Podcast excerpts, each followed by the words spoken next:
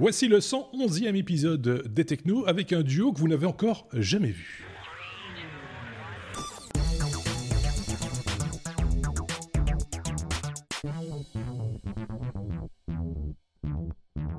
alors que vous connaissez euh, les deux chroniqueurs dont il, est, question. Vous allez voir, c'est un petit peu particulier.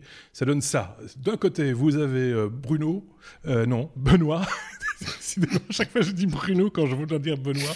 Donc vous avez Benoît d'un côté, euh, assez c'est connu chez les technos, on le retrouve régulièrement évidemment. Et puis de l'autre, celui que vous aviez découvert il y a 10 numéros maintenant, c'était euh, il y a donc 10 semaines, euh, notre, notre ami suisse Thierry Weber qui nous rejoint pour cet épisode 211. il va presque faire partie des meubles si ça continue, on le disait juste avant l'enregistrement. voilà, en plus de ça, c'est quelqu'un que vous aviez apprécié justement dans, l'épisode de, de, 201, on a eu des retours, très positifs euh, par rapport à cet épisode, parce que c'était aussi l'occasion, il faut bien le dire, de mettre un petit peu en avant la, tech suisse euh, d'une manière ou d'une autre. Ce sera encore le cas sans doute dans cet épisode, et donc euh, voilà, ça fait découvrir des choses à plein de gens, puisqu'on a des auditeurs francophones, francophiles partout, au Québec, en Belgique, en France, en Suisse, en Afrique également, et on les salue d'ailleurs bien bas, comme on, on les remercie également de nous mettre des pouces vers le haut sur YouTube ou des petites étoiles sur les plateformes de podcast habituels ou de nous simplement nous envoyer des commentaires sympathiques. On les lit tous, évidemment, on essaye d'y répondre euh, d'habitude. Première question, comment, comment allez-vous bien? Thierry, d'abord peut-être, euh, tout se passe bien, la vie est belle? Super bien, j'ai pas eu le temps de passer au maquillage, hein, désolé. euh, tout se passe bien et on nous annonce la neige dans deux jours. Voilà, ça c'était le point météo ah. pour la Suisse. Euh, comme quoi on n'a pas fini d'être surpris avec le climat. Mais sinon, ça se passe très très bien. Retour de, de, de, la neige. Juste vite pour te situer, je renvoie tout le monde évidemment à l'épisode 201 pour mieux te, te, te, connaître, pour te situer en Suisse, pour nous faire rêver un peu. On t'imagine dans les alpages, dans ta petite maison dans la prairie. Exactement, dans, dans les Alpes vaudoises. Donc je vis en montagne. Ça n'empêche pas que je descends en plaine à mes bureaux à Lausanne. Donc c'est soit la montagne, soit le bord du lac. Donc j'ai la mer et la montagne dans le même package. C'est la carte postale assurée. Euh, et d'ailleurs, d'ailleurs, euh, la semaine passée, je crois, c'était peut-être il y a deux semaines, on avait une grosse, grosse influence belge parce que ah. le Belge adore ces régions montagneuses. Je me demande pourquoi d'ailleurs. je pense que Benoît connaît un peu la région aussi, je pense. Hein. Euh, tu as fréquenté ouais, ces zones. bien cette région-là, effectivement. Je connais la partie plus du côté. J'étais une fois en vacances à Lausanne. Et euh, sinon, j'ai pas mal. Euh, j'ai bossé pendant longtemps pour le, avec l'ONU. Et donc, du coup, j'étais fréquemment à Genève. Euh, qui est une ville que, que je trouve vraiment euh, super agréable, comme tu dis, de bord du lac. C'est ouais. vraiment un coin euh, très très calme, très très plaisant à vivre. Et, et, Benoît, quant à lui, se trouve dans, à Namur, ou dans la région de Namur, euh, en, en, Belgique. À Namur, à Namur, à Namur même. même euh, donc euh, voilà, qui, euh, voilà c'est un petit peu de, des petits bouts de chaque pays qu'on vous offre aussi. On vous fait un petit peu voyager dans, dans, ce, dans ce podcast. J'ai pas de courrier des auditeurs euh, cette semaine. J'ai beau scruter tous les commentaires, j'ai vu plein de gens qui ont fait des remarques, des réflexions, etc., mais pas de réellement des, des questions. Donc voilà, on, on vous remercie de, toujours évidemment de, de commenter ces différents épisodes, que ce soit sur notre chaîne YouTube, lestechno.be également, notre blog, euh, par où vous pouvez nous, nous, adresser vos messages ou alors les réseaux sociaux comme d'habitude. J'ai fini mon petit laïus, on va pouvoir passer, si vous le voulez bien, à notre abécédaire. Si je retrouve le bouton de l'abécédaire, ah, il est là.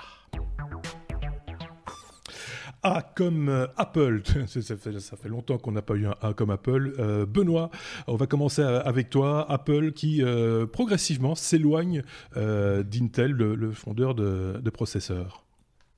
Oui, et l'annonce concerne en fait les, modems, euh, les modems pour les iPhones parce que le Apple dépend depuis euh, quelques générations des, des modems Intel mmh. euh, et on sentait bien récemment qu'Intel avait un petit peu de mal avec la 5G, mais ils allaient y arriver, il n'y avait pas de problème, ils avaient un peu de mal, etc. Mmh. Et Qualcomm qui est en dispute euh, avec Apple depuis un certain temps pour des, pour des problèmes de royalties, disait euh, mais nous, ils ont notre numéro de téléphone, s'ils ont des problèmes, on est dispo. Et eh ben voilà, apparemment, ils ont téléphoné. Et donc, euh, Apple vient d'annoncer euh, qu'ils repassaient chez Qualcomm. C'était assez amusant à voir. Tu as eu une annonce d'Apple disant on repasse chez Qualcomm pour les modems euh, dans les, la prochaine génération d'iPhone. Donc, mm -hmm. sous-entendu, pour être capable de supporter la 5G. Et euh, immédiatement après, il y avait un communiqué d'Intel disant on arrête le développement de nos modems 5G. Donc voilà. Et évidemment, en, filigrane derrière, euh, bah, je pense qu'on parle beaucoup d'un passage des Macs sur processeur Apple, j'ai envie de dire processeur ARM, mhm. euh, donc les, utiliser les mêmes puces ou, des puces similaires aux puces qui sont développées pour les, pour les devices iOS, ce qui serait évidemment économiquement intéressant pour Apple. Un, ça veut dire seule plateforme à maintenir. Deux, comme c'est leur puce, a priori, ils ont moins de, coûts, etc. Et donc, je, on, sent que petit à petit, l'espèce de d'harmonie, belle harmonie entre Apple et Intel, ben, s'effiloche tout doucement. Mhm. Euh, bien sûr, Intel reste un gros fournisseur pour Apple et Apple sans doute un gros client pour Intel, mais on ne fait plus les efforts qu'on faisait il y a quelques années. On se rappelle avec et moi les processeurs Motorola, hein, il y a bien longtemps de cela. Oh là là. Ça, remonte. Et puis les IBM, les PowerPC. aussi, oui, euh, voilà. Comme quoi, bah, finalement, euh, oui, pourquoi pas changer de processeur à un moment donné? Pourquoi ne pas faire évoluer le, produit d'une manière euh, ou d'une autre? Je sais pas ce que tu en penses, toi, Thierry. Tu es utilisateur Apple, matériel Apple Oui, je suis. Alors, je suis, je suis un Mac user depuis que depuis que la marque existe. C'est pour dire mon grand âge. Non, j'ai pas travaillé sur l'Apple 2, quand même. Mais euh, je, vois ce, tout d'un coup ce revirement de situation par rapport à, à ce vieux dossier qui, qui confronte Qualcomm et, Apple, tout d'un coup réglé en quelques coups, de, quelques coups de cuir à peau. Aussi sur le fait, euh, vous en avez parlé dans, dans des précédents numéros des, des technos, c'est qu'Apple est de plus en plus vers le service, de moins en moins vers le hardware, de moins en moins vers le matériel. Et j'imagine que la force de frappe de Apple est telle que euh, tout d'un coup, avec un, peu de bonne volonté et puis un, puis un, chèque conséquent, tout ça a pu se régler, mais très très vite. Mhm. Euh, Intel, moi je, je, je trouve fort euh, le fait qu'ils aient dit, bon, nous on essaye sur la 5G, on n'y arrive pas, on patine dans la smoule, on arrête, on laisse la place aux autres. moi je l'ai plutôt pris comme ça. J'ai trouvé que c'était pour le coup une, belle annonce que de reconnaître que voilà, on ne sait pas faire, on va pas essayer et on, laisse faire des, meilleurs que nous. Mais bon, pour revenir sur l'histoire Qualcomm Apple, ça, fait sourire et puis mm. bon ben voilà, euh, nous comme consommateurs, on se réjouit de, faire que ces petites machines arrivent à se connecter à la 5G, mais voilà, la 5G c'est pas encore pour tout le monde. Mais on en reparlera. Oui, on, va en reparler. Euh, patience, patience, on va en reparler. B, la lettre B comme Beats. Euh, c'est de nouveau Bruno qui va parler pour parler de Power Beats Pro. Euh, mais de quoi s'agit-il, se disent certains Nouveau Bruno, c'est de nouveau Bruno. Oh, Benoît, pardon. je, vais, je vais mettre un post-it en dessous de la caméra. Ou, Dans l'écran, là, en dessous. Alors, alors, pour la défense euh, de, Marc, je fais très souvent cette erreur entre Benoît Descaries et Bruno Guglielminetti. Ben voilà. S'ils m'entendent, je sais que ce n'est pas une nouveauté pour eux de chaque fois euh, intervertir les deux prénoms. Je ne sais pas à quoi ça tient. Voilà, c'est peut-être un truc. Il n'est pas le euh, seul. Il y, a, beaucoup de gens qui font ce genre d'erreur, mais quand même. Alors c'est vrai parce que je, prépare un petit carton et je commence B R. Alors là, c'est du Allez, on reste sur le sujet quand même un petit peu. Euh, donc, sous les... juste pour rester sur Apple quelque part, puisque Beats, c'est une, euh, c'est maintenant une marque d'Apple. Oui. Euh, enfin, c'était pas pour rester pour Apple, c'est on reste un peu sur Apple plutôt. Euh, le Beats qui a annoncé les Power Beats Pro, qui sont ces, ces écouteurs sans fil, la nouvelle génération de, des Power Beats, et c'est les premiers apparemment complètement dessinés et conçus au sein de, de la fusion Beats Apple. Mm. Et je voulais surtout épingler parce que bon, les, les, les, les écouteurs, ben c'est chouette. Ce sont des écouteurs qui se destinent plutôt aux sportifs. Donc je pense que ça, ça va intéresser certains de nos auditeurs de savoir qu'ils existent.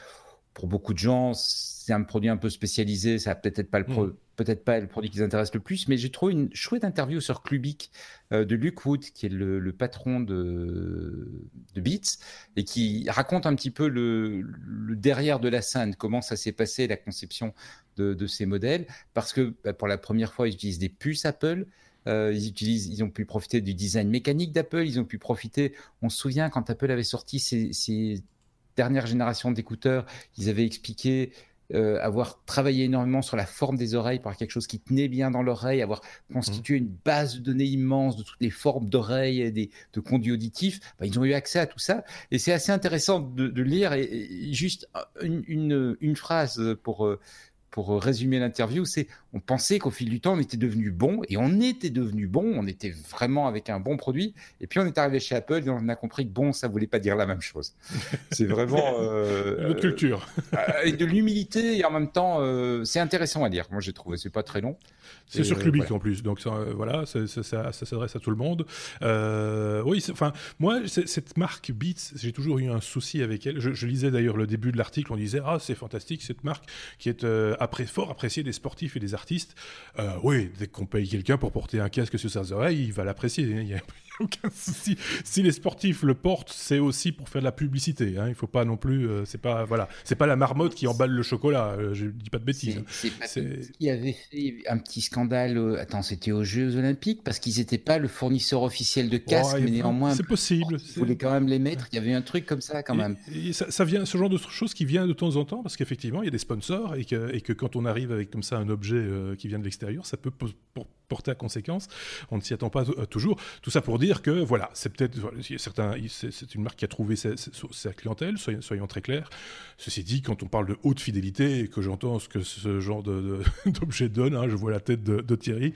D'accord avec moi. Je... Euh. Je suis pas, je suis pas du tout amoureux de, de, de, fan de cette marque. J'ai vraiment de la peine. Je pense toujours et encore, je persiste à dire que c'est un joli coup de pub pour Apple que de s'être euh, euh, intéressé au rachat de cette marque parce qu'effectivement, ils ont surfé sur une vague. Je suis toujours un peu triste de voir euh, nos têtes blondes arborer ce genre de, casque. Voilà, moi je suis un, amoureux de la technologie allemande et, autres grosses marques connues qu'on trouve, et, là Marc, je pense que tu, vois de quoi je parle, qu'on trouve dans les studios, qu'on trouve dans les, milieux professionnels.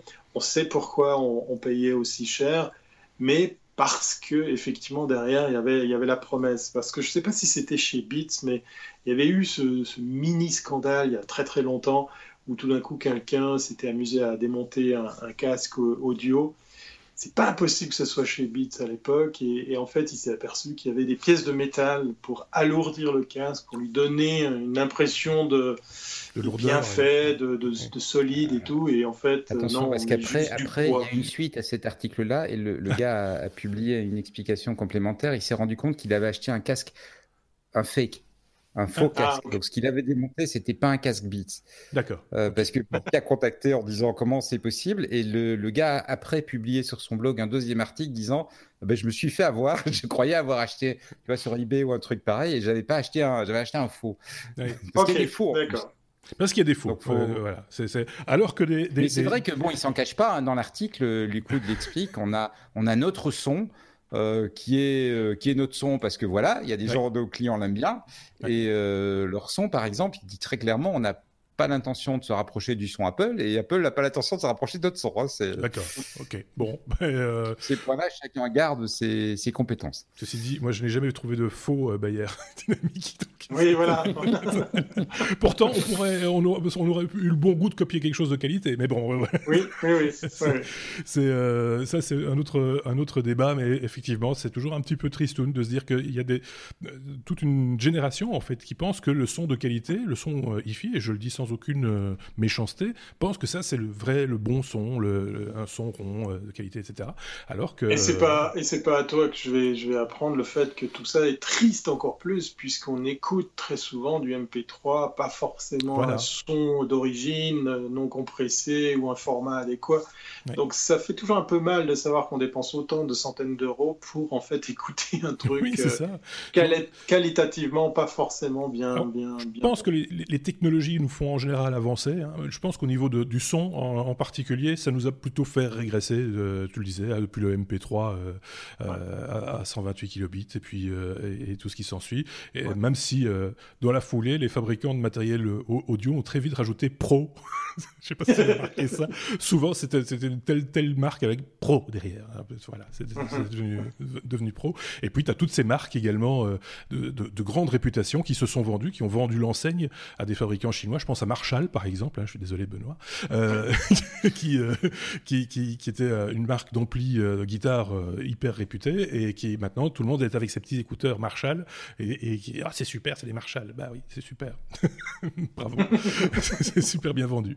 Le truc qui m'énerve le plus dans le son actuellement, enfin m'énerve, en même temps ça m'énerve pas beaucoup, mais c'est cette tendance à sortir des vinyles. euh, pourquoi pas? Donc tu as la, platine, pourquoi pas? Si on aime, pourquoi pas? Mmh. Mais parce qu'il hein, y a cet amour du son analogique, etc. Mais comme c'est un peu emmerdant les câbles, etc., mais ça se connecte en Bluetooth sur les enceintes.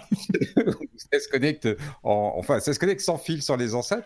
Comme ça, on a ce plaisir du son analogique. Et je me dis, il y a quelqu'un qui n'a pas compris comment ça passait là, parce que.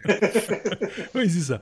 Euh, à, moins de les brancher sur euh, sur des sur des enceintes du type Sonos, hein, où là, là, par contre, la qualité est quand même euh, un, peu plus élevée que, que, la moyenne. Il faut sauf que pour le pour la plaque vinyle, je vois pas beaucoup de MK2 pour, euh, pour pouvoir les, les, écouter. Voilà. on, on, continue dans la boucle. Oui, c'est ça, on est reparti dedans. Bon, c'était la séquence vieux con de cet épisode 211. On a craché notre fiel, c'est très bien. On va pouvoir passer. On va pouvoir ça, c'est fait. Ça, c'est fait. F, la lettre F comme euh, Facebook, euh, avec, euh, ah, ben on va parler Brexit, parce que Facebook a, eu quand même, on, le sait maintenant, hein, une influence sur, sur, sur la votation, comme on dit en Suisse, mais sur, sur, le, sur, sur le Brexit, sur la décision prise du Brexit. Benoît. Oui, tout à fait. Donc il y a, une, une, journaliste qui s'appelle Carole Cadwaller, Cadwallard, euh, qui est euh, galloise et qui, est, euh, qui a fait une présentation à la, à la, conférence TED, mais pas un TEDx, donc la, vraie conférence TED, mmh. résumant le travail journalistique qu'elle a fait ces dernières années sur le, bah, ce qui s'est passé dans le vote du Brexit, sur l'impact de Facebook, sur le fait que des gens ont acheté des pubs euh, avec en plus peut-être des dépenses qui étaient au-delà des dépenses autorisées illégales, avec le, le tu te souviens tout le scandale Cambridge Analytica, Analytics, avec le, le fait d'aller cibler certaines personnes avec des messages, etc.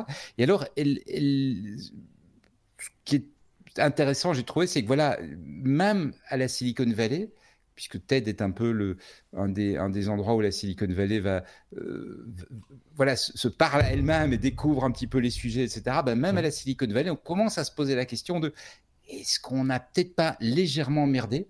Et, son message, en fait, c'est pas tellement de dire bon, il y a des gens qui achètent des pubs, il y a des trucs qui se passent, et peut-être, mais pourquoi est-ce qu'on peut pas avoir de la, de la clarté sur quelles données utiliser, qu'est-ce qui se passe, qu'est-ce qui s'est vraiment passé qu'on puisse savoir si l'élection a vraiment été achetée ou pas, qu'on puisse savoir s'il faut peut-être adapter un certain nombre de choses pour, pour tenir compte du fait que voilà les, les, plateformes font que les gens s'informent autrement, peuvent être ciblés autrement, etc. etc. Elle rappelle qu'en fait, les, les premières lois électorales, en Grande-Bretagne en tout cas, ont été inventées parce qu'à une époque, les gens se baladaient littéralement avec euh, un gros sac d'argent et puis achetaient les votes. Et puis on s'est rendu compte à un moment, oui, c'est peut-être pas très sain que ce soit le mec qui a le plus d'argent qui puisse gagner. Donc il faudrait peut-être loin d'avoir un système parfait. Le système suisse, je pense, c'est assez intéressant. Les systèmes chez nous sont peut-être un peu moins parfaits, mais enfin, mmh. un petit peu moins juste celui qui a le plus de fric qui gagne automatiquement. Et, et, le, en gros, elle dit, mais si on continue comme ça, on revient au système où c'est le mec qui a le plus de fric qui va gagner automatiquement parce qu'il est capable d'aller influencer la, la marge de gens indécis de manière euh, euh, de manière très manipulatrice. Voilà, ça c'est en gros le, TED Talk.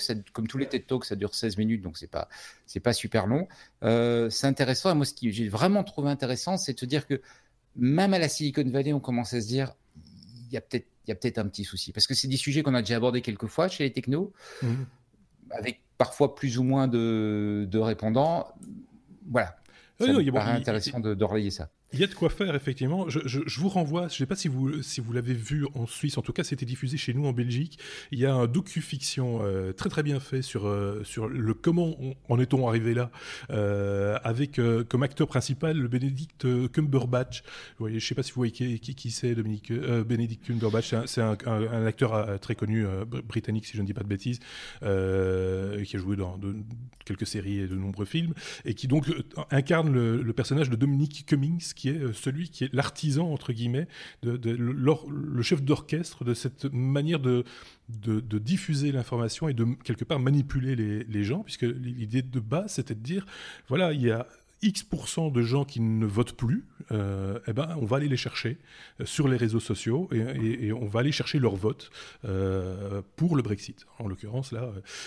et donc, ils ont été chercher ce pourcentage de gens qui ne votaient plus ou qui n'avaient pas envie de voter pour aller les, retourner en quelque sorte et leur balancer de la publicité ciblée pour, les inspirer, pour leur donner l'envie de dire oui au Brexit. C'est quand même assez impressionnant de voir comment cette machine peut se mettre en place, ces mécanismes se mettent en, place. J'ai pas le titre exact du, documentaire. Euh, ça a été produit par HBO, pardon. Euh, je vais y arriver. Et ça, c'est sûr. Quoi qu'il, on mettra la référence sur le blog si elle me revient en dessous de cette vidéo sur lestechno.be. Je sais pas si tu avais un commentaire à rajouter à ça, Thierry. Alors moi, je suis fan de Cumberbatch puisqu'effectivement, j'avais dévoré les les Sherlock euh, Holmes, euh, Holmes de, de, la BBC, je crois, sauf erreur, qui avait produit ça. C'était des très longs épisodes. Euh, ben, moi, je, je, suis toujours un peu à, regarder ça de, de, notre île, qui est la Suisse, parce qu'effectivement, comme, comme il a été dit, on, on a un système différent. Mais ça me fait penser surtout à, à, cette mesure qui est prise de maintenant euh, et je crois que les réseaux concernés vont jouer le jeu, ou en tout cas ont, déjà commencé à prendre très au sérieux, de parler, d'annoncer, de, de, de, dévoiler les budgets publicitaires qui sont alloués à des campagnes euh, électorales euh, pour pouvoir effectivement en connaître leur, leur origine, leur montant. Et j'ai cru voir passer Twitter qui a carrément refusé une, une campagne alors je ne sais plus laquelle, mais mais voilà, j'ai l'impression que, que, tout ce petit monde se réveille, euh, un peu avec la gueule de bois, hein, parce que ce qui s'est passé aux États-Unis, euh, on, a beau, euh, on a beau dire, ça sent encore le, truc bizarre pour l'élection de, de, de M. Trump. Et alors, je ne sais pas qu'est-ce qui fait prendre conscience, en tout cas, Qu'est-ce qui incite ces plateformes maintenant à, jouer le jeu de la, transparence? Est-ce que c'est l'imposition de la loi? Est-ce que c'est tout d'un coup une vraie volonté de, jouer euh, carte sur table et puis d'être clean? Est-ce que c'est par peur du danger euh, de, représailles, fermeture de, de, réseau ou quoi que ce soit? Je ne sais pas. Moi, de nouveau, depuis mon île qui est, la Suisse, on n'a pas du tout ce souci puisque mmh. euh, on, fonctionne, on fonctionne différemment, on fonctionne plus vraiment autour du personnage. D'ailleurs, euh, on risque de me répéter parce que vous connaissez peut-être le fonctionnement politique ici en Suisse. Un président, le président de la Confédération, c'est juste un titre honorifique, oui, puisqu'en fait, la Confédération est, gérée par, par sept personnes, par sept sages, euh, hommes et femmes, et qui essayent de représenter un maximum de, de partis. Mm. Et puis de l'autre côté, on a cette chance de pouvoir, avec 100 000 signatures, proposer une, initiative populaire qui sera soumise au vote du peuple. Euh, donc euh, voilà, c'est le moins pire des systèmes. Euh, mais d'un autre côté, je peux comprendre ce qui se passe, par exemple, aux États-Unis. Mais je me pose la question de d'où vient tout d'un coup cette volonté d'être clean. Je sais pas, parce que je, sais par exemple, je lisais il y a pas longtemps un article concernant, euh, enfin je le parcourais plutôt, un article concernant euh, Google qui est en train de déployer aussi des outils pour euh, analyser, pour recevoir l'actualité liée aux élections européennes qui arrivent là maintenant. donc il y a une réelle volonté manifestement de s'inscrire aussi comme étant un média, enfin ou en tout cas une source d'information. Il faut voir si c'est vraiment positif. Peut-être qu'ils estiment qu'ils ont plus à gagner en, en, étant le plus ouvert possible que, que de de s'inféoder à l'un ou l'autre possible. Euh, peut-être un souci d'indépendance, je sais pas. C'est voilà, affaire à suivre, comme on dit. a priori, la série s'appellerait tout simplement Brexit. Hein. Je crois qu'elle date de cette année. D'accord. Ok. Euh, voilà. Ok, bon, mais euh, on a fait le tour de cette question-là. Enfin, pas tout à fait, il faut être très clair. on aura encore l'occasion d'y revenir, ça c'est sûr. G, euh, lettre G, euh, on l'a pas souvent la lettre G, j'ai remarqué euh, dans, nos conduites. G comme 5G. On aurait pu dire point, G, mais non, non, c'est 5G. Oui, on aurait pu dire 5 comme 5G, mais effectivement, je l'ai rattaché à la lettre G. vous n'êtes pas sans savoir que cette, cette, nouvelle norme, cette nouvelle vitesse de communication de, téléphone, de téléphonie mobile arrive un peu partout. La Corée du Sud s'est empressée de dire qu'ils étaient les premiers à l'installer. Euh, et, pas mal de pays ont, essayé de jouer euh, la carte du je suis le premier à l'avoir euh, mis en place. Bon, pour la Corée, je peux comprendre, on est dans la patrie de chez Samsung, il y a beaucoup de téléphones, enfin beaucoup, et en tout cas il y en a assez pour les mettre au pluriel pour dire ça y est, il y a déjà des mobiles compatibles 5G. Euh, mais la Suisse n'est pas en reste parce qu'elle était très fière avec l'opérateur national historique qui est Swisscom de dire voilà, ça y est, il y a Genève, il y a une partie du Jura qui est équipée en 5G, mais mais, mais, c'était sans compter euh, tout d'un coup ses pieds au mur. Alors je crois qu'en Belgique vous dites les pieds de plomb, euh, cette, cette, expression qui dit non, non, on va, on va, on va se calmer. Euh, et je crois, au vu de ce que j'ai pu voir dans les médias, c'est typiquement quelque chose qu'on voit ici en Suisse. Il y a beaucoup, beaucoup de gens, avant même que la 5G arrive, qui sont contre. pour des questions de, de santé, pour des questions de peur euh, infondées. Euh, on parle même de légiférer sur une technologie qui n'est pas encore en place. Enfin, ça, prend des proportions vraiment étranges. Le lait des vaches va tourner. oui, voilà, j'arrive pas à comprendre l'attitude de mes compatriotes parce que là, dans le ah. cas précis, on est, on est à quelques émetteurs installés, on est bien loin de la couverture euh, nationale. Euh, je vous parle de Swisscom parce que ça reste le meilleur opérateur parce que ben, historiquement, ils ont couvert un pays qui n'est pas facile à équiper. Hein. Il y a des montagnes, il y a des, il y a des reliefs différents, euh, il, y a, il, y a, la petitesse du, pays. Et euh, je ne sais pas pourquoi. Ben voilà, le Suisse est contre la 5G. En tout cas, il y a un gros gros vent de, de, de, contre. Et j'ai besoin de votre avis pour savoir si c'est normal que que les compatriotes euh, helvétiques pensent pareil, parce que là, euh, vraiment, je suis un peu triste pour euh, les possibilités, les opportunités que ça pourrait Évidemment. Évidemment, la 5G, c'est, rappelons-le, c'est quand même le passage obligé pour tout ce qui est objet connecté. Hein. L'IoT, donc c'est, les voitures connectées de demain, etc. Tout va passer par, par, par la 5G. Je suis très mal placé pour en parler, très honnêtement, parce que on a le même souci, mais exactement le même à Bruxelles. C'est-à-dire ah qu'on a une partie des politiques qui disent Ah là, attention, c'est mauvais les ondes, etc. Il faut faire des études.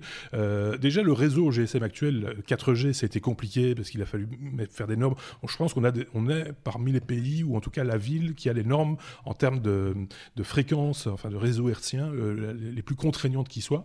Et donc, euh, la 5G aussi va être retardée chez nous, à, Bruxelles en tout cas. En Wallonie, je sais pas, Benoît, je sais pas si tu as suivi ce dossier-là de ton côté.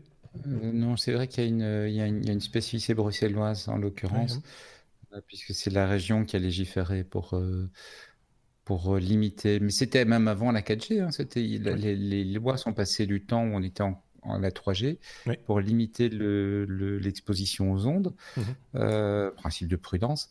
Et euh, bah, du coup, ça, a bloqué ou ça a ralenti le déploiement de la 4G, effectivement, et, et ça pourrait avoir le même effet sur la 5G. Donc, rassure-toi, il n'y a pas qu'à dans le que, que, dans les Alpes qu'on a ce, ce, genre de réaction.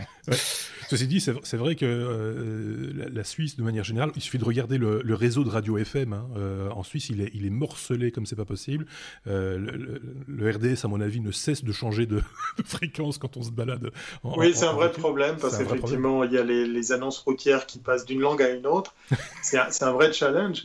Mais, mais j'ai pas souvenir avec la 4G qu'on ait vécu ce, cette espèce de, boycott, de cette, espèce de, de, de, ruée, de, contre euh, euh, nouvelle installation, parce qu'en fait, euh, j'ai un peu peur, j'ai le sentiment que j'ai un peu peur que on est en train de tout confondre et puis euh, alors là, je vais aussi moi un, petit peu tout mélanger dans le, dans le débat, mais, mais euh, la Suisse a opté pour une politique d'énergie à hauteur de 2050 qui, euh, qui veut faire laisser tomber le nucléaire, qui veut aller vers les énergies renouvelables. C'est quand même un des pays les mieux placés pour faire de l'énergie hydraulique. Mmh. Mais en mmh. même temps, il y a le charbon allemand qui nous fait du courant électrique à, quelques centimes. Euh, puis on est totalement contre euh, l'implémentation de, d'éoliennes, là où effectivement je vois l'exemple de l'Espagne, où je crois qu'ils ont dépassé les 50% de production électrique uniquement faite à partir de ce système. Euh, quand on sait euh, ce que ça coûte et ce que ça peut rapporter, j'ai de la peine là, des fois avec le choix. Ça, c'est le, le, mauvais contre-exemple du système suisse, c'est qu'on peut proposer. Alors, je ne dis pas qu'il y a une votation euh, populaire qui a été initiée contre la 5G, mais il pourrait, par exemple, avoir ce genre de choses et puis faire que le peuple s'exprime et dise non, nous, on veut pas de la 5G, on interdit et on, et on rentre dans la loi. J'espère que ce ne sera pas le cas, sincèrement. Oui, parce, que, là, on est, on est mal. lancer la votation dans l'autre sens. Oui. Disons que toi, tu veux la 5G. Oui, c'est ça. ah oui, c'est pas mal ça. sinon, j'ai un nom à vous donner. dans le documentaire dont je t'en parlais juste avant, il y a un type très très fort pour avoir les bons votes. Euh. non, mais ceci étant dit, quand toi qui défends la tech, euh, la tech suisse, euh, une Suisse sans la 5G, ou même des villes sans, la 5G, pour les startups ou les, ou les boîtes high-tech qui, qui, qui, doivent évoluer, je pense à, Logitech par exemple, même s'ils ont des bureaux partout dans le monde, hein, soyons clairs, ils vont pouvoir s'en sortir. Mais, mais des sociétés qui pourraient émerger comme ça, ça va être beaucoup plus compliqué s'ils n'ont pas les moyens de, de, tester leurs applications, par exemple, simplement. Clairement, clairement. Ouais, ouais. et euh, puis, c'est pas par hasard que Swisscom s'est attaqué à, Genève. on n'est pas tout à fait sur la place de la tech. Là, je penserais plutôt à Lausanne avec le PFL, l'école polytechnique fédérale de Lausanne. Mais Genève est une place euh, cosmopolite, euh, boursière. donc, la 5G vient avec là euh, une, une, vraie, un vrai avantage. Mais, mais je suis curieux de voir comment ça va se passer dans les mois à venir parce que là, je ne comprends pas, je comprends pas. La guerre de la 5G. Euh, on ira demander l'asile 5G euh, dans les pays voisins. exact. Préparez-moi une place. Ce serait bien dommage de devoir quitter son propre pays. Tiens, ceci est un sujet, c'est plus qu'un sujet, c'est un hommage. J'ai envie de dire la lettre H comme Helvetica. Benoît, c'est toi qui nous as déniché ce, sujet qui est pourtant, il faut bien le dire, d'actualité. Tout à fait. Donc c'est assez amusant, effectivement. Monotype a, très bien fait les choses, sachant que tu venais euh, cette semaine. Thierry, ils ont, ils ont sorti une nouvelle version d'Helvetica. Alors Helvetica, c'est la police de caractère, euh, j'ai envie de dire, euh, quasiment mythique. Hein. C'est une mmh. police de caractère qui a 60 ans.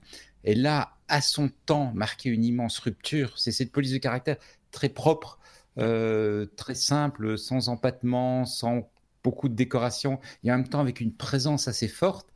Euh, c'est la police de caractère dont Arial, qui est peut-être la, version dérivée auquel la plupart des gens sont, ont l'habitude. Arial, c'est directement inspiré de d'Helvetica. Mhm. En gros, Arial, c'est une version mal faite d'Helvetica qui évite à Microsoft à payer des licences euh, à Monotype. Bah, en gros, hein. Et donc, bref, euh, Helvetica existe toujours en tant que, police de caractère. Il y a, je pense, une donc elle, elle, a 60 ans. Je pense qu'il y a vingtaine d'années, quelque chose comme ça, Monotype avait ressorti une version qui s'avait appelée Helvetica Nu. Euh, ah oui, en allemand, comme ça. Attention, il faut, prononcer à la, à la, à la Suisse allemande. Prononce, le, correctement. Euh, Suisse allemande, Neun, ça veut dire nouvelle. Ouais. D'accord. Voilà, nouvelle. Et qui était à l'époque une tentative d'amener Helvetica sur les écrans, mais les écrans de l'époque, donc des écrans CRT. Et aujourd'hui, 60 ans après le lancement, Monotype dit il est temps de remettre à jour Helvetica. Et donc, il propose Helvetica Now, euh, donc Helvetica nouveau également, mais euh, en anglais cette fois-ci. Euh, avec en particulier trois, trois grandes variantes. une variante qui est prévue, donc l'Helvetica classique pour l'impression, une variante pour les écrans et une variante pour les petits écrans, donc les écrans des montres, etc. Et en ça, Monotype s'inscrit simplement dans la continuité de ce qu'on ce qu'on voit, parce que les, marques de, smartphones euh, ont toutes commencé à développer une variante d'Helvetica qui était lisible et qui restait lisible sur des écrans plus petits où on va afficher des textes plus petits. Et donc maintenant, quelque part, il y a pour 150 dollars la version officielle. Alors c'est quand même un immense boulot parce qu'ils ont redessiné 40 000 caractères euh, donc c'est quand même euh, énorme donc, dans les différentes tailles. Après, chaque fois, c'est en gras et en italique, plus tous les caractères de l'Unicode. Et pour un certain nombre de caractères, il propose également des variantes. Helvetica, par exemple, est très connu pour son A, qui est assez caractéristique. Mmh. Et il propose un A euh, très différent qui permet que, ce qui est pratique quand on fait du, graphisme, ça permet d'apporter un peu de variété, par exemple, de, se démarquer un petit peu. Et il y a une petite vidéo, même si vous n'êtes pas passionné de, police de caractère au design, il y a une petite vidéo sur le site de Monotype qui est assez amusante à voir, parce que ça dit en substance, mais, mais qui va utiliser Helvetica? Et alors, euh, il commence à défiler une série d'industries, euh, l'industrie alimentaire avec Nestlé, euh, l'industrie aérienne avec American Airlines, enfin toute une série d'industries qui défilent comme ça. Et à chaque fois, tu as le nom d'une marque mis en Helvetica et tu réalises, mais c'est le logo, mais c'est le logo, mais c'est le logo, mais c'est le logo, mais c'est le logo. Donc la police a été tellement influente qu'effectivement, beaucoup de logos aujourd'hui sont en fait de l'Helvetica ou d'Helvetica un tout petit peu transformé. 1957, l'origine de cette police de caractère ici en Suisse. ça, ça fait un bail, effectivement. Il y a des choses comme ça qui viennent de Suisse. Chaque fois, je m'en étonne. Euh, mais qui, qui, on, se dit, tiens, ça fait partie des meubles, une fois de plus. Et oui, en, fait, en fait, ça vient de Suisse. Euh, moi, je me rappelle qu'il y avait eu une polémique autour de, autour de, de, de la. C'était pas chez Apple. La montre, ils avaient mis une montre euh, design. Ah oui. Et c'était celle, celle des, des, des, des, la montre suisse, tout à fait. Oui, c'est ça. C'est plus qu'une polémique c'est la mondaine, la fameuse horloge des CFF, la compagnie fédérale de, chemin de fer. Euh, et effectivement, euh, ils n'avaient pas posé la question au CFF. Ça s'est fini par un arrangement sur lequel on ne connaît pas le montant pour euh, lequel euh, Apple a mis la main au porte-monnaie pour, euh, pour la faire figurer sur ses devices. Sans doute qu'ils ne se doutaient pas, ils se disaient tiens, c'est une horloge, elle est jolie, on va l'utiliser. Oui, voilà. et là aussi, ça venait de, ça venait de Suisse. Ça, en général, Apple paye toujours les, les, les droits. C'est pas une marque. Oui, si on les réclame. oui, voilà. Non, mais c'est assez amusant parce qu'autant, on parlait tout à l'heure de Qualcomm, autant sur des éléments comme ça, des brevets techniques, etc., il y a, souvent des disputes et des éléments ainsi. Autant quand c'est un élément de design, une police de caractère, un, mm. élément comme ça, Apple n'a jamais de difficulté à, régler. On sent qu'il y a une culture qui est de, reconnaître ce genre de, ce genre de choses. Des erreurs arrivent, mm. donc ils volent parfois, mais voilà, ils trouvent normal de payer ça. Par contre, payer un modem, euh, payer des brevets pour le modem, ça c'est. Peut-être que sur du, design, et ça c'est peut-être finalement, oui, dans la culture d'Apple, qui se dit ça leur coûterait bien plus cher en temps et en argent d'essayer de reproduire quelque chose à, eux que de, payer pour ce qui existe déjà et qui leur mmh. convient euh, parfaitement bien. C'est plutôt une politique. Ça, a été une histoire qui a un petit peu fait des remous ici parce qu'en fait, on, a reproché au CFF, qui est quand même une régie fédérale, ah donc nous sommes tous à, payer pour, pour qu'elle existe en tant que contribuable, et euh, on ne connaît pas le montant de l'arrangement, ah mais on, on n'a pas non plus euh, compris pourquoi ça s'est fait. Dans le sens on n'a pas compris pourquoi le billet était contre. On n'a pas compris pourquoi le billet de train ne diminuait pas de prix. ça, ça aussi, c'est C'est venu sur le, tapis, clairement. Oui. bah oui, c'est quelque part à partir du moment où c'est fédéral, où c'est l'État, etc. Oui, c'est de l'argent public, donc ce sera assez normal de communiquer dessus, mais ça ferait peut-être des jaloux. Ceci étant dit, je vous propose de passer à. C'est clair, comme tu le disais, qu'il y a un design suisse qui est quand même euh, assez typé, assez marqué à Strickline. Parce que c'est vrai qu'aujourd'hui, on s'est habitué à ces polices très propres, mais il faut quand même situer qu'à l'époque, donc il y a 60 ans, une police de caractère classique, ça allait être euh, du gothique. Hein. Tu sais, ces trucs euh, allemands là avec des qui bavent de partout, c'était ce que les gens trouvaient une police normale. Donc, il faut mesurer le côté révolutionnaire du design de l'époque. Oui, il faut, dire aussi que les, euh, polices de caractère, les premières en tout cas, c'était des réplicas de ce qu'on avait l'habitude de faire à la main, à la plume, hein, euh, le gothique en l'occurrence, mais d'autres aussi, le roman et des choses comme ça. C'était des choses qu'on faisait avec, euh, bah oui, à la plume quoi, ou au crayon à la rigueur, mais et donc c'était des reproductions. Après, on s'est rendu compte qu'avec l'ordinateur et avec l'informatique, ou même avec la machine à écrire, on pouvait faire autre chose. Et nous voilà aux emojis. mais ça, c'est une autre histoire. On vous la contera une prochaine fois, si vous voulez bien. P, la lettre P comme podcast, podcast qui parle du podcast. Euh, c'est pas, c'est pas fréquent chez Techno, ceci dit. On parle pas souvent de podcast. C'est étonnant. oui, c'est bizarre. Hein. voilà, c'est comme ça que voulez-vous. Euh, il y a tellement de podcasts maintenant qui parlent de podcast et qui ne parlent que de podcast. Par contre, c'est très particulier aussi. C'est une, nouvelle mode. Quand on n'a pas d'idée, on a envie de faire un podcast, on fait un podcast sur les podcasts. Bref. Exact, exact. non, non, alors là, il s'agit d'un sujet qui, qui, pourrait nous faire hérisser le poil. Euh, oui et là, je m'adresse à vous, chers collègues du, podcasting, puisqu'effectivement, on est à la énième plateforme qui voit le jour, qui lève des fonds, qui lève des, jolies sommes pour euh, proposer ni plus ni moins, ni moins des podcasts payants. Euh, on, rappelle, pour ceux qui nous écouteraient pour la première fois en podcast, euh, c'est fin 2004, début 2005, Adam mmh. Curry et Dave Weiner qui se disent, bah, tiens, on pourrait diffuser du contenu audio à la base, du MP3, après pourquoi pas de la vidéo, on peut même mettre du PDF dans, ce, dans cet encapsulage du RSS 2.0.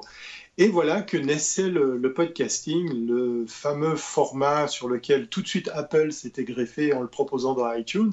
Mhm. Et, et, dès les débuts, tout le monde, moi le premier, on s'est approprié cette technologie en se disant génial, je peux créer du contenu et le diffuser, mais surtout être maître même de son stockage. Si euh, à l'époque c'était encore un peu compliqué pour la bande passante, pour le stockage sur les serveurs, eh bien euh, les années on nous ont donné raison de, de dans cette technologie parce qu'effectivement il n'y avait pas les réseaux sociaux, il n'y avait pas YouTube, c'était difficile donc de partager des contenus vidéo parce que voilà, comme si ça suffisait pas, moi j'ai commencé en vidéo pour me compliquer la vie, euh, en podcast vidéo, donc c'était très lourd, il y avait beaucoup de montage. Et, euh, et puis, euh, ben voilà, on parle de 2004-2005, et on est en 2019, et tout d'un coup, il y a pléthore de plateformes qui veulent nous aider à mieux trouver des podcasts. Il y a cette vague, je ne sais pas ce que vous en pensez, hein, je vous laisse après le micro, il y a cette vague de tout d'un coup du renouveau du podcast qui commence moi un petit peu à m'énerver parce qu'effectivement, euh, mm. on le disait hors antenne, ben voilà, on est des vieux de la vieille, on avait commencé sur des contenus avec des technologies bien sûr qui ont évolué, euh, mais euh, cette vague donne place ou laisse place à des acteurs qui se disent là il y a du pognon à se faire, on va agréger tout ça, on va, on va faire euh, des choses sur lesquelles on pourra mettre peut-être de la pub, on pourra créer des abonnements. Et, j'avoue que quand je vois euh, plusieurs éditeurs de podcasts et même des grands titres américains, hein, je parle de journaux célèbres, qui disent non, non, nous, on ne veut pas être sur ces plateformes, ça me fait un peu plaisir parce que ils sont pas dupes de ne de, ben, pas servir la, soupe euh, mmh. aux autres. Et là, je voulais vous parler d'une. J'ai même pas envie de citer le nom de cette plateforme euh, qui a levé. Euh, euh, elle sera, elle sera référencée, bien évidemment. Mais, mais voilà, on, a, on a beaucoup trop d'exemples qui, à mon avis, ne vont pas forcément perdurer longtemps. Mais ce qui m'énerve le plus dans tout ça, c'est qu'ils arrivent à soulever vraiment des jolies mises.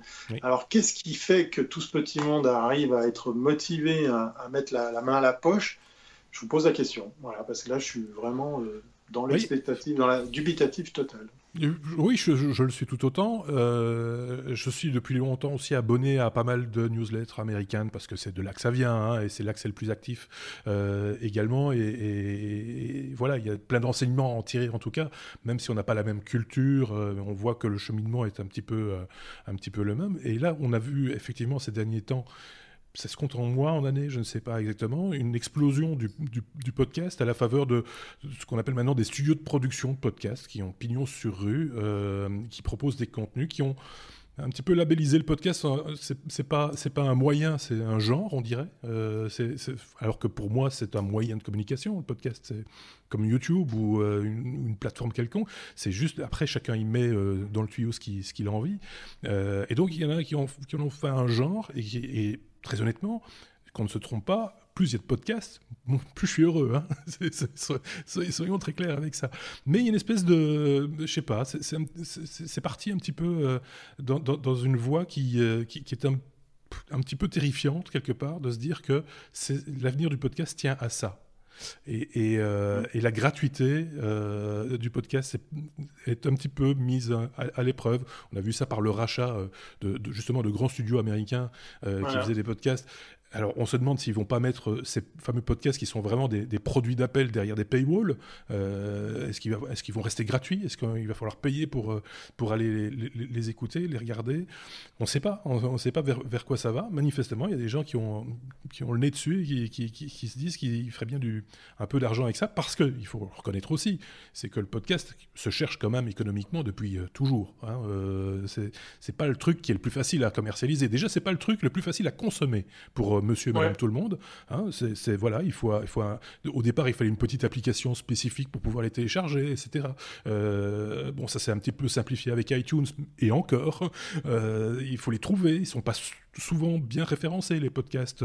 Ça s'arrange aussi. Il y a quelques plateformes de gens bien intentionnés, on va dire, qui, font des, des, répertoires de podcasts euh, par, par genre, etc. Pourquoi pas et, tant mieux. Et en, général, en tant que podcasteur, ben, on va s'inscrire en se disant, ben, voilà, c'est une tribune de plus. Hein. c'est une autre manière de se, de se faire connaître, euh, etc. Et puis, à un moment donné, on voit qu'il y a des gens qui nous pompent notre contenu, le mettent sur une application payante.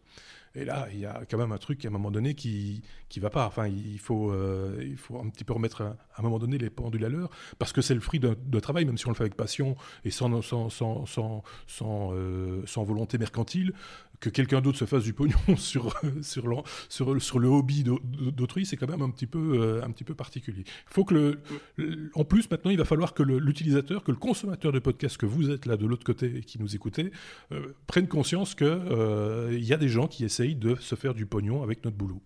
tout simplement. Et, mais le pognon, c'est chez vous qui nous écoutez, qui vont aller le chercher. Et ça, nous, on n'est pas d'accord avec ça. Euh, ou alors, vous nous le donnez, le pognon. Mais, mais, euh, voilà, quoi. Euh, je vais peut-être juste, avant de te redonner la parole, Thierry, la refiler à, à, Benoît un Ah, mais moi, je voulais m'adresser à vous, à, vous deux, avec une question. C'est comment se fait-ce que ces plateformes arrivent à lever des, à, faire des levées de fonds pour mettre en place tout ça Qu'est-ce que moi j'arrive pas, j'arrive pas à trouver la réponse à cette question. J'ai un peu peur d'une bulle, moi, tu vois, euh, comme comme il y a eu à un moment donné autour des web radios. Moi, j'ai bien connu le phénomène des web radios, euh, où il y avait une espèce de bulle euh, qui était un petit peu organisée également par les, les, les, gens qui créaient des web radios. J'ai connu des gens qui gonflaient leurs chiffres, qui les multipliaient par 100 pour essayer de trouver des annonceurs publicitaires, et ils se sont pris des pieds dans le tapis parce qu'à un moment donné, on peut, les chiffres, ça se démontre assez facilement dans le numérique, et on s'est rendu compte qu'en fait, ils n'avaient pas d'auditeurs ou très peu. Et donc, euh, et donc euh, ça s'est cassé la figure. Et il reste encore plein de web radios. Ce sont des flux continus de musique qui valent ce qui valent. Euh, voilà. mais, mais on est passé à côté d'un truc de nouveau. Benoît, je voulais quand même t'entendre. Mais en fait, pour répondre à ta question, Thierry, je pense que simplement, comment est-ce qu'on lève des fonds? On vient avec une histoire qui est convaincante. Et euh, comme le, sujet, tu sais, il y a en, en final la, Silicon Valley, je pense que c'est, je pense que c'est une espèce de de machine à, jeter plein de boue sur le mur, comme disent les Américains, et voir ce qui va coller. Et, et donc, il y a, tu viens avec une idée un petit peu intéressante, tu dis, tiens, il y a ce truc qui est à la mode dont on parle, euh, je viens avec une idée, et tu vas forcément trouver quelqu'un pour mettre des sous, forcément, si tu, si tu fais faire un beau speech, euh, un, beau mmh. pitch, tu vas trouver quelqu'un pour mettre des sous. Et puis, euh, comme, comme on l'a souligné, enfin, comme tu le soulignais, Marc, ça ne veut pas dire que derrière, il y a une grande réalité. Mmh. Mais je pense que les investisseurs, euh, ce qu'ils cherchent, c'est, c'est un jeu de nombres, quoi. On ne sait pas quelle sera la prochaine innovation, quel est le prochain machin à décoller. Donc, on soutient un certain nombre d'initiatives et puis on voit laquelle décolle et on espère qu'il y en a une dans le tas qui va décoller. Point. C'est comme ça, je pense que les que les fonds se lèvent. Mm. Maintenant, c'est pas euh, en soi, c'est pas. Il y a, y a, toujours eu ce, ce, ce phénomène d'avoir des espèces de, de pics assiettes euh, qui viennent pour essayer de, de, de, de, surfer sur le travail des podcasteurs. C'est quelque chose qu'on connaissait déjà euh, quand le podcast a démarré, malheureusement. Mmh. Juste un petit plus. Moi, je suis pas nécessairement opposé, et même je, je suis plutôt favorable à l'idée de dire certains podcasts devraient être payants. Euh, quand il y a, là ici on le fait pour s'amuser et donc il n'y a, pas de question. Mais euh, à l'époque où, où, je faisais déclencheur, à un moment on s'est posé la question du modèle économique parce qu'on mmh. s'est dit on a un truc qu'on pourrait faire et qui, sur lequel on pourrait euh, investir plus, passer plus de temps et avoir des choses qui sont vraiment intéressantes.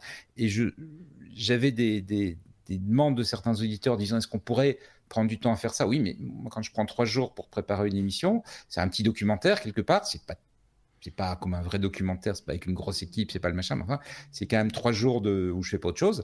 Donc, à un moment, il faut, il faut un, un modèle économique. Soit on fait ce qu'on fait, c'est-à-dire sans trop d'efforts, euh, le soir, on se prend une heure entre potes, euh, un petit peu plus de temps pour toi, Marc, qui fait le montage, et puis c'est très bien. mon avis, c'est un peu plus. à un moment, il faut, il faut se dire bon, si quelqu'un doit commencer à faire des déplacements, préparer des choses, etc., il faut qu'il y ait un modèle économique. Et donc, j'ai jamais cru à la pub.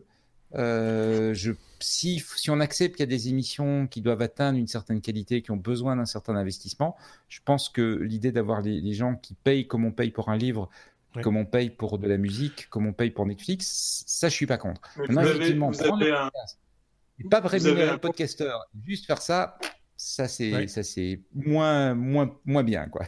Vous avez alors je sais qu'on va on va faire euh, on va faire euh, pas très honneur au, timer qui tourne pour indiquer le, temps qu'on a à disposition, mais vous avez un compatriote qui, qui, a, qui, a, su insuffler des pistes de solutions.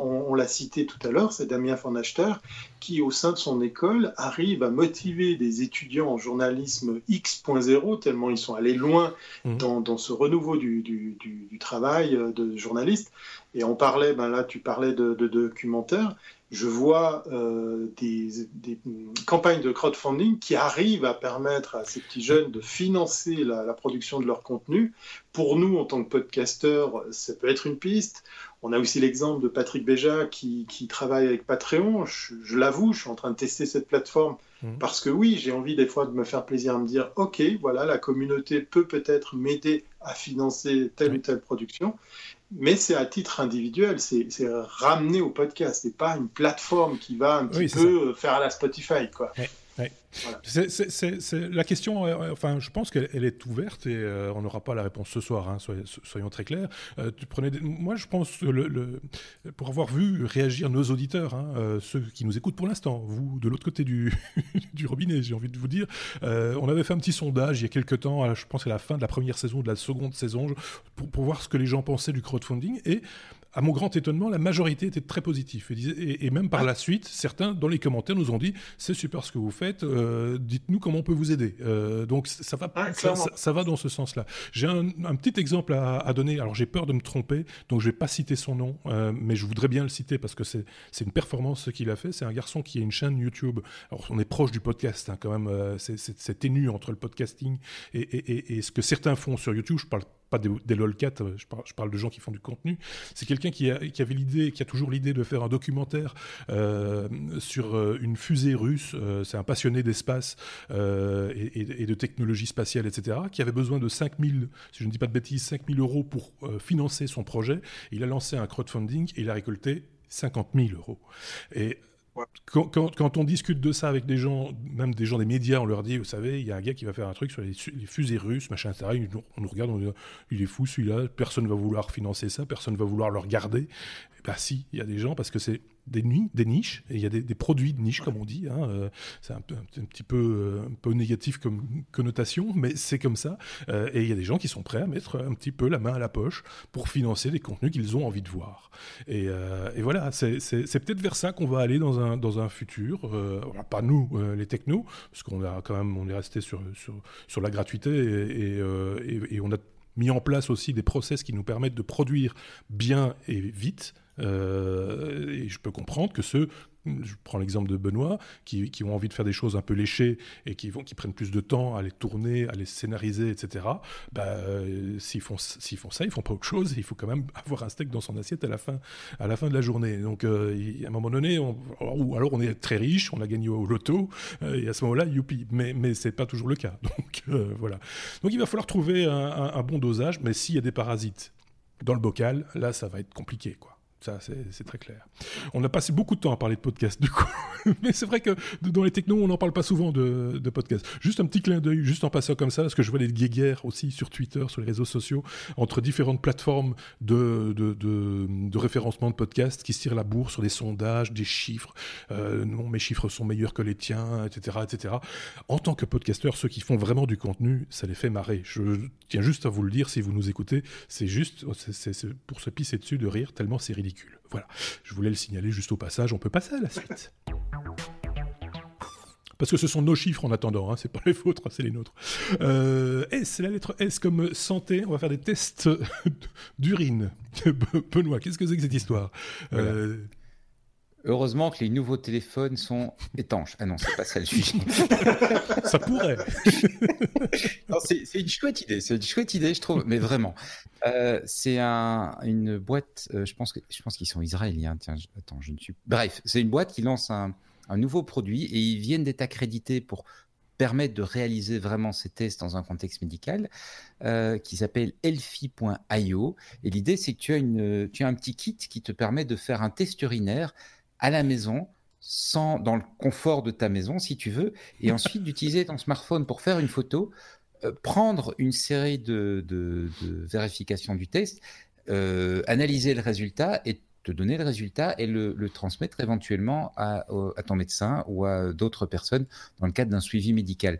Donc ça mmh. vous fait un peu rigoler, euh, mais, mais, je trouve que c'est vraiment une chouette idée parce mmh. que Bon, alors, euh, de nouveau, hypochondriaque du monde, n'écoutez pas la suite. Mais tu as quand même un certain nombre de, situations. Par exemple, euh, un des exemples qu'ils prennent sont les femmes enceintes, qui doivent avoir un certain suivi.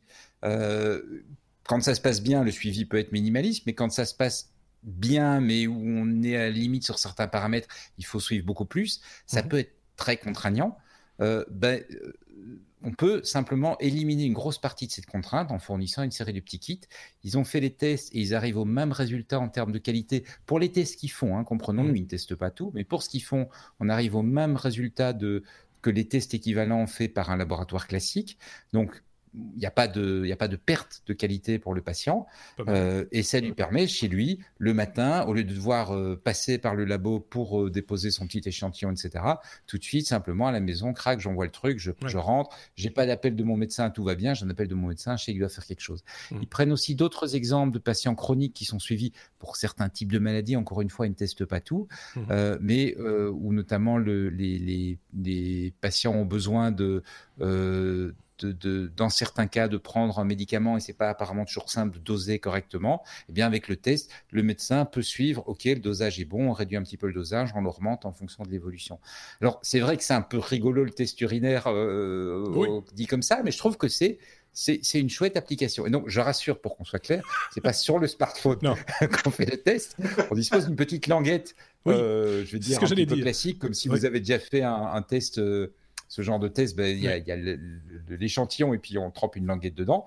Donc c'est le même principe, hein, on trempe sa languette mmh. et on a une petite base sur laquelle se trouve une série de couleurs. On dépose la languette dessus, on fait une photo. L'appareil du coup peut comparer les couleurs de la base avec les couleurs du test mmh. et du coup peut euh, ben, en déduire euh, le, résultat du test. C'est la version précise de... la personne, si tu permets juste Marc, ça évite aussi à la personne malade ou, qui suit son traitement, peut-être de paniquer en se disant est-ce que c'est rouge? Suffisamment rouge pour que je m'inquiète ou pas. Oui, c'est ça. mais c'est la version plus précise, du, parce qu'il y, y, a des tests comme ça, des petites languettes en papier. Hein, euh, euh, ça dépend un peu des pathologies, mais euh, un petit peu d'urine sur la, petite languette en papier qui réagit d'une manière ou d'une autre et donne effectivement une couleur. Alors, est-ce que c'est assez rouge? Est-ce que c'est pas assez, pas assez rouge? C'est plus bleu que rouge ou, etc. etc. Mais, mais voilà, ici, c'est plus précis et donc c'est comme ça qu'ils arrivent à des résultats qui sont proches de ceux du labo. J'ose supposer. Hein, c'est équivalent pas mal. Hein, et deuxièmement, avec le suivi directement chez ton médecin. Quoi. Oui, c'est ça. Donc ton médecin reçoit le, résultat, peut suivre ta tendance, etc. J'imagine le médecin qui rappelle. Dites, à propos de vos urines. c'est le bizarre quand même comme, euh, comme coup de téléphone.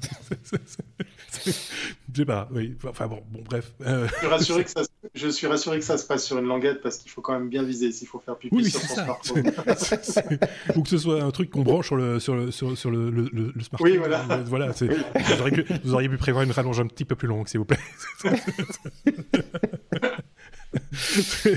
ça, peut, ça peut porter à conséquence. Ceci étant dit, moi, je reste convaincu qu'au niveau technologique, dès qu'il y a des petites avancées comme ça qui facilitent la vie des gens en termes de, médecine, etc., parce que bien souvent, il faut le reconnaître, il y a des gens qui se retrouvent avec des maladies de merde, sans, sans autre mot, euh, simplement parce qu'ils n'ont pas été fait faire l'examen ou, ou, ils ont eu la flemme d'aller se faire faire une prise de sang ou un Alors que mm. là, ça, facilite quand même grandement les choses et ça, peut, ça permet aux, gens sans doute de mieux vivre. Quoi. Euh, c'est toujours, euh, c'est toujours mieux, je pense. On peut passer à la suite.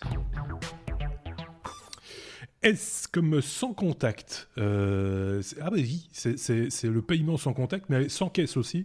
Euh, ce sont les magasins sans caisse qui, débarquent ensuite en Suisse, Thierry. Oui, voilà. Est-ce comme Suisse Est-ce comme sans contact? Oui. alors effectivement, ce c'est pas l'apanage uniquement d'Amazon, puisque ça, ça fait un petit peu de bruit ici en Suisse. Euh, de trouver un magasin sans caisse, sans contact, sans, enfin bref, une application smartphone. Euh, il faut savoir qu'en Suisse, on a aussi des magasins où en fait, on n'a même carrément pas de caisse, euh, pas de personnel pour contrôler tout ça. Et ça, c'est un peu plus rare, mais ça mérite d'être signalé. Ah c'est certains, certains fermiers, certains paysans qui mettent dans des petites guérites des produits frais, des œufs, du, des légumes, des choses comme ça.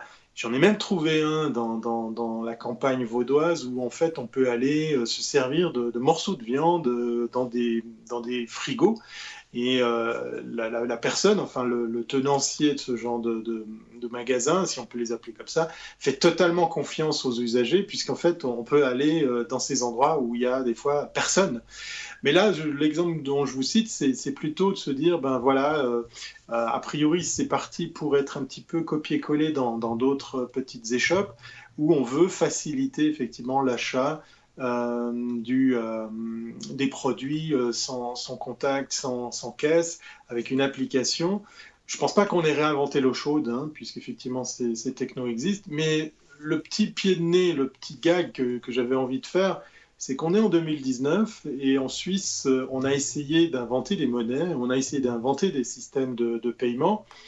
Euh, je ne sais pas si vous connaissez le fameux festival de jazz de Montreux, euh, qui, est, devenu mondialement réputé. À l'époque, euh, Claude Nobs avait inventé les jazz, la monnaie du festival. Mhm. Ça avait fait un espèce de flop parce qu'il était venu trop tôt et il avait surtout fait l'erreur de convertir du vrai argent en un argent physique et non pas. Euh, alors, je dis, une, je dis une bêtise parce qu'il l'avait aussi implémenté dans, nos fameuses cartes bancaires avec le système qu'on avait appelé cash à l'époque.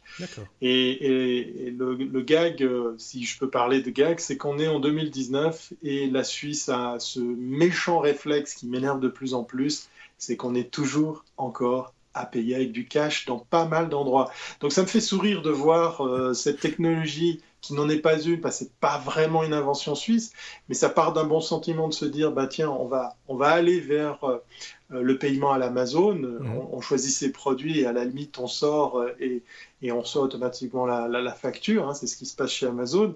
Chez Amazon, euh, vous avez un plafond qui est bardé de, de, de capteurs, de, caméras.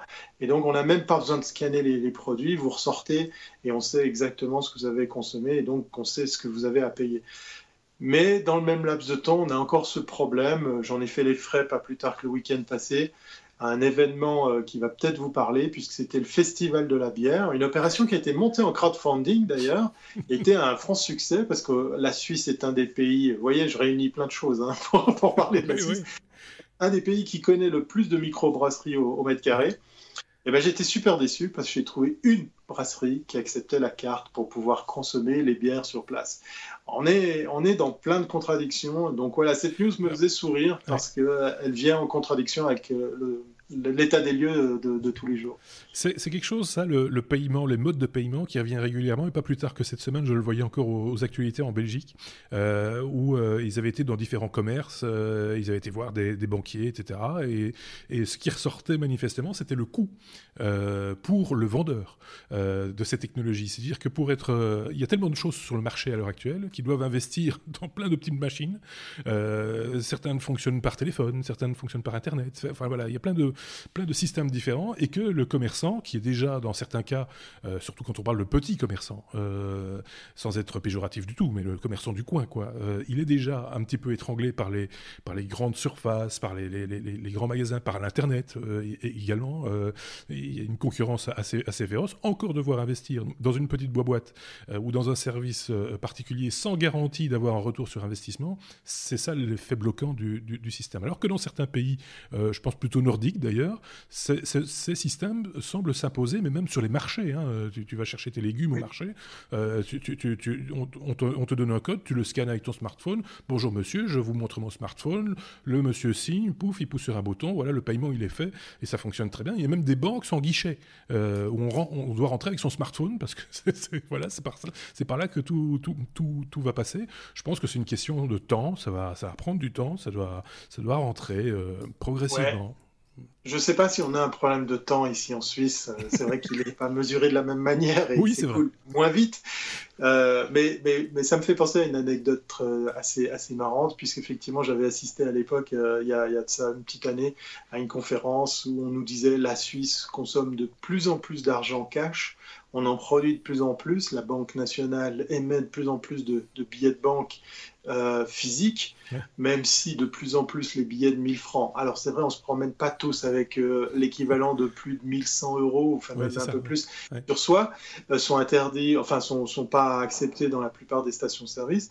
Eh bien, c'était marrant d'entendre ce, ce discours de nous dire le cash fait toujours partie des us et coutumes.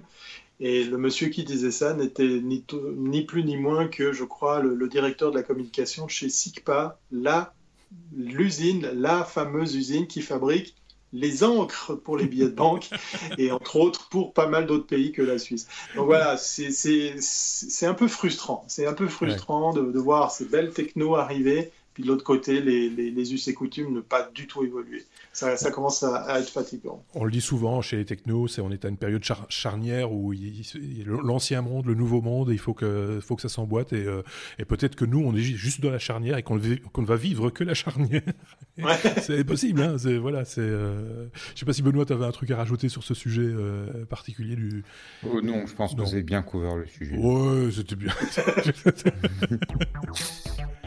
On est déjà à la lettre Z et on va achever cet épisode avec euh, cette lettre Z comme Zoom, euh, avec le Zoom F6. Alors ceux qui nous connaissent un petit peu, surtout Benoît et moi, ils savent que c'est une marque qu'on apprécie assez, assez bien parce qu'on aime bien faire du son, on aime bien faire de l'image, mais du son aussi, et que c'est une, une, marque qui a euh, mis sur le marché quand même quelques outils qui ont permis, on parlait de podcast par exemple, à pas mal de podcasteurs de se lancer parce que c'est pas très cher et ça fonctionne assez bien. voilà, comme ça, les choses sont un peu un peu, un, peu carré. Hein. Je ne vais, vais, pas dire que c'est magnifique, extraordinaire, mais ça fonctionne bien. Euh, et c'est ce qu'on ce qu'on demande à ce type, euh, à ce type d'outils de manière euh, générale. Benoît, que dire du Zoom F6 alors, c'est le, petit nouveau modèle 6 pistes. Donc, l'idée, c'est 6 pour 6 pistes. C'est la déclinaison un petit peu plus petite du F8 qui avait 8 pistes. Mais ce qui est particulièrement euh, marquant, c'est certaines promesses que Zoom fait. Euh, ils ont installé un convertisseur AD, donc le convertisseur qui prend le signal en sortie des préamplis micro et qui le digitalise, mmh euh, dont ils disent qu'il est tellement efficace qu'en fait, il ne va jamais être saturé par le préampli. Donc, ils sont confiants. Un des problèmes, normalement, quand on enregistre, c'est que si le micro reçoit beaucoup de bruit et que le préampli est suffisamment est réglé un petit suffisamment fort, eh ben on va on va saturer le convertisseur AD et au lieu d'avoir un, joli son, on a on a des craquements, on a, on a quelque chose qui n'est qui n'est absolument plus euh, du son, enfin qui est du son mais qui n'est plus du tout le, le son qu'on voulait enregistrer. Et donc ils disent là avec notre nouveau avec notre nouvelle technologie de convertisseur AD, on est certain de pas saturer. Hmm. Ça c'est un premier point remarquable. Deuxième point remarquable, ils enregistrent en 32 bits. Hmm. Et le 32 bits, ils le disent, c'est un peu l'équivalent du RAW pour les gens qui font de la photo, donc les fichiers bruts, euh, c'est l'enregistrement le plus fin qu'on fait aujourd'hui. Un CD ou un fichier ACC, un fichier mixé qu'on télécharge, c'est normalement du, du 16 bits. Euh, quand on enregistre, en général, la plupart des gens, la plupart des enregistreurs et la plupart des, gens qui le font un petit peu avec plaisir enregistrent en 24 bits, c'est-à-dire on se donne une marge de manœuvre supplémentaire pour pouvoir rattraper des petites erreurs et, garder quand même sur ces 24 bits, 16 euh, bits utilisables. Et là, ils disent, on travaille en 32 bits, donc énormément plus. Parce que mmh. comme c'est euh, logarithmique, c'est pas deux fois plus de, de dynamique, mais c'est énormément plus de dynamique. Et donc, disent-ils, on n'a plus besoin de jouer sur le gain. On n'a plus besoin de jouer sur les potards pour régler correctement ces préamplis micro, puisque d'un côté, on va pas saturer, de l'autre côté, on a tellement de gains qu'en fait, on peut prendre même un son qui a été trop faible et le remonter de façon correcte. Et donc, disent-ils, plus besoin de se, de, de, on va le tester évidemment, enfin, on verra quand ça va arriver, mais la promesse produit, c'est plus besoin de régler les potards, plus besoin de s'emmerder à fixer le gain. On branche son micro, on enregistre. Si jamais le son était trop fort, c'est pas grave, le système va pas saturer. Si on a enregistré trop bas, la personne n'a pas parlé assez fort et donc le micro a pas bien pris. Eh ben c'est pas grave, on va pouvoir relever le son et ça ne fera pas euh, ce qu'on aurait si, si, on essayait de relever le son que je viens de faire maintenant très bas, on n'aurait pas cet effet d'avoir un, également une distorsion ou une qualité de son qui sera qui sera pas satisfaisante. Alors Petit... voir s'ils tiennent leurs promesses. Oui, c'est ça, parce que j'ai un petit bémol, moi, puisqu'on parle de... Oui, attends. parce que... termine juste le truc, si tu veux Oui, oui, je vous en prie. Non, vas-y. Tu peux pas finir Si, si, vas-y, vas-y. Donc, ça, c'est la première promesse produit. Et la dernière élément qui le rend euh, sympathique, c'est qu'ils ont un, un, nouveau système de batterie qui en soit pas nouveau parce que c'est des modèles de batterie Sony qu'on utilise sur beaucoup de matériel, mmh. euh, mais qui leur donne du coup une autonomie d'une journée. Donc tu n'as plus à régler ton gain, tu n'as plus à t'emmerder avec tout ça, et en plus tu sais que tu vas tenir toute ta journée. Donc c'est, on va dire, ah. l'appareil pro, mais hyper simple. En tout cas, c'est la promesse qu'ils font. Moi, ce que je peux, je vais dans tes critiques. Non, non, je ne critique pas. Je, dis juste que quand tu pars d'un signal faible et que tu, alors même si c'est numérique, etc. Dès le moment où tu vas augmenter ce signal, tu, tu augmentes tout. Donc la voix, ta petite voix que tu as fait là tantôt, euh, mais aussi le bruit qui est autour. Et donc, euh, augmenter, c'est amplifier. Donc, c'est augmenter l'ensemble de, de, l'information, donc le bruit aussi. Donc, il faut que le, le, le, préampli micro, il faut que le préampli micro soit de très très bonne qualité avec un rapport signal-bruit le, plus, euh, le, plus, le plus important possible pour pouvoir avoir le bénéfice, évidemment, de cette augmentation sans, sans, sans, sans artefact, sans saturation, etc. C'est ça que je voulais dire. Ça, on est, ça, on est bien d'accord. Mais leur promesse qu'il faudra vérifier, c'est qu'en fait, euh, l'amplification des bruits ne sera pas pire que si tu avais, euh, si tu avais poussé le gars. Parce que de toute façon, si tu pousses le gars, tu remontes aussi les bruits, oui, etc. Alors, ils ont également une nouvelle génération de préamplis, donc justement, qu'ils annoncent comme étant plus efficace. Faudra voir, faudra tester. Oui, c'est ça. Mais l'idée est, à la limite, même si on sait que Zoom est un fabricant de produits de qualité, mais plutôt à des prix abordables, donc mhm. peut-être qu'eux n'auront pas les meilleurs préamplis, etc. Je pense que ça, un, c'est intéressant de voir Zoom faire ça. Deux, ça annonce peut-être d'autres marques euh, avec des préamplis vraiment top qui pourrait nous sortir le même genre de produit. Et là, on aurait euh, non seulement cette facilité, mais en plus avec vraiment alors un son qui serait euh, encore meilleur, on va dire, que ce que Zoom nous offre d'habitude. Oui, alors, alors avec toute l'affection que j'ai pour Zoom, je, comprends aussi pourquoi il nous propose de ne plus toucher au potentiomètre, parce que chez Zoom, s'il y a bien un truc bien dégueulasse, c'est la qualité des potentiomètres, qui systématiquement, vous, vous achetez l'appareil, six mois après, les potentiomètres crachent. Ça, c'est toujours la, donc ça fait quand vous tournez, donc il ne faut pas les tourner. en gros c'est ça l'idée. Donc finalement, ils sont assez logiques avec eux-mêmes. c'est ça que je voulais dire. Mais euh, voilà, c'est voilà, c'est toujours intéressant de voir euh, des, propositions telles que, telles que celle-là. Il faut voir avec, effectivement avec la pratique comment ça, ça, se passe en réalité. Hein. Thierry, euh, je pense que tu avais d'autres Ouais, ouais, ouais moi je suis, je suis pas amoureux de Zoom, mais j'ai travaillé avec du Zoom et puis j'avais la même réflexion que toi, Marc, sur un son qui n'est pas assez fort et qui est enregistré, si on l'amplifie, enfin si on l'augmente, on l'amplifie et on augmente tout. Donc j'attends de voir, effectivement. Je vois là les, les spécifs de ce, de ce boîtier. Euh, la belle surprise qui est annoncée, ben, c'est l'autonomie. Euh, la connectique XLR, donc on vient avec du filaire directement dessus. L'écran semble être assez lisible pour qu'on puisse faire euh, le mixage, si j'ose l'appeler comme ça, directement dessus. Alors, le coût de l'autonomie, moi, ça me parle parce que c'était un gros défaut que je, reprochais à, tous les zooms sur lesquels j'ai pu travailler.